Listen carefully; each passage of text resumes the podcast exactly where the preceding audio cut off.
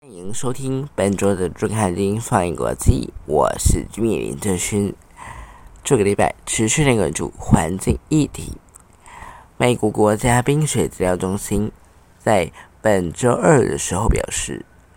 今年冬季南极洲周围海洋的海冰面积减到了纪录新低，比一九八六年创下的冬季纪录少了一百万平方公里。科学家担忧气候变迁所造成的冲击更加严重。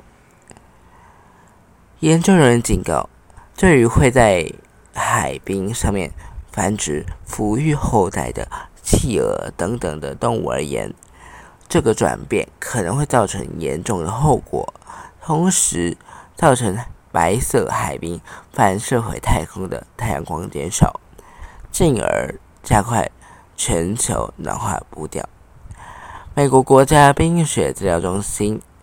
表示。南极海冰的范围在九月十号的时候达到了今年的高峰，覆盖了一千六百九十六平万平方公里的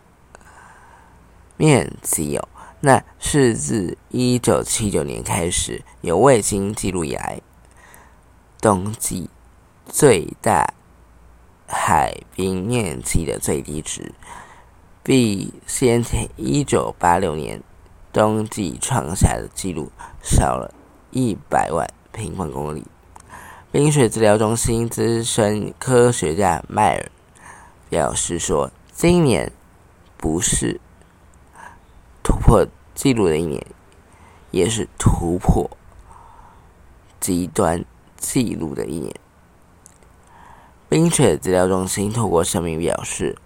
这些都只是初步的数据，完整的分析结果会在下个月出炉。那我们也会在持续关注。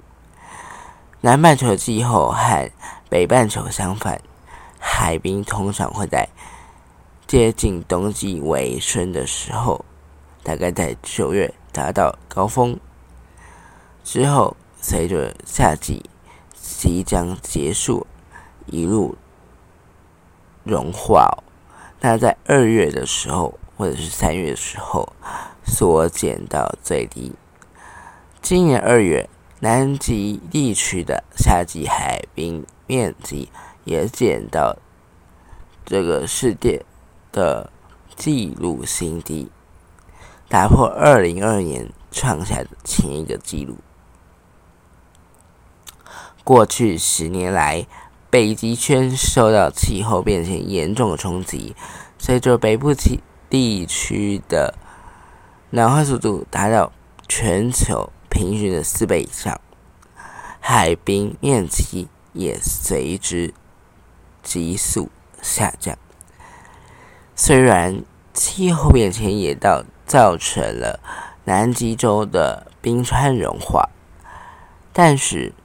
科学家对于气候上升如何影响南极洲附近的海冰，还没有很确定。南极海冰的面积到二零零七年到二零一六年之间的增加哦，但近年来出现以往记录新低的情况，迈进的转变。使得科学家担忧气候变迁可能最终将会反映在南极海冰上面。迈尔提醒，现在奏下定论虽然言之过早，但本月稍早发布的《通讯地球与环境》期刊的其中一篇学术论文指出，气候变迁是潜在因素。研究发现，主要是因为人为的气候温室气体排放影响，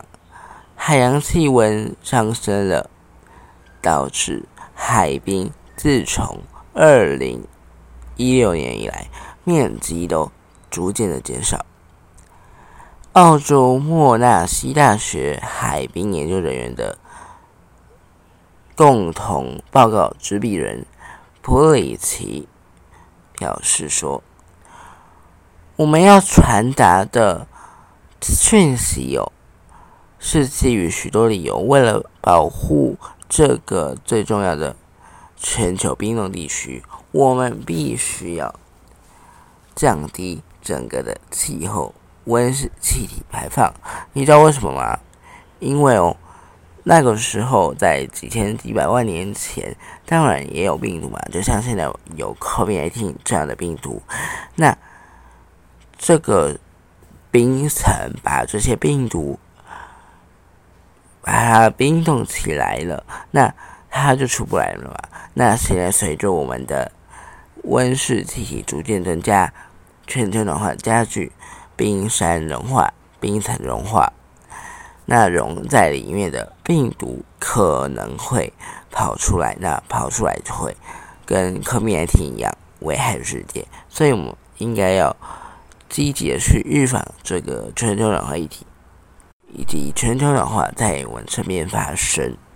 的更加严重。南极海冰创新敌是一个非常严重的警讯。南极海冰是南极生态系统最重要的组成成分，它的融化对于南极的野生动物以及全球渔业航运都会造成重大的影响。此外，南极海冰融化也可能造成全球的海平面上升，对于沿海地区可能会造成威胁。因此，各国家都必须采取行动来减缓气候变迁，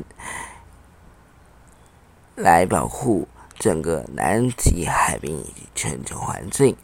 例如，你可以做像是制定更严格的环保政策，鼓励使用再生能源以及节能等碳、节能减碳措施等等。那企业该做什么呢？企业应该要减少温室气体排放，采用低碳生产方式。那消费者也应该要去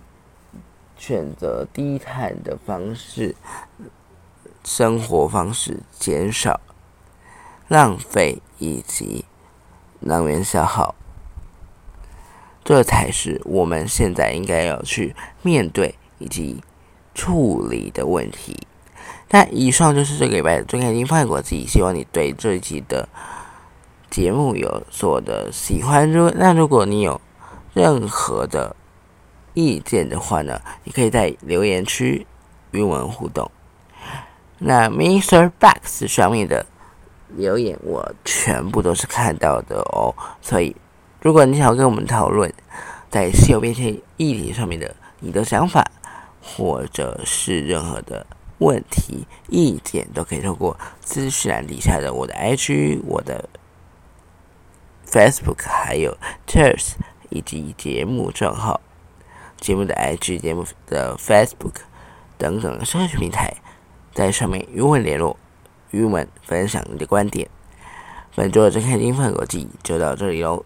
谢谢你的收听，我们下。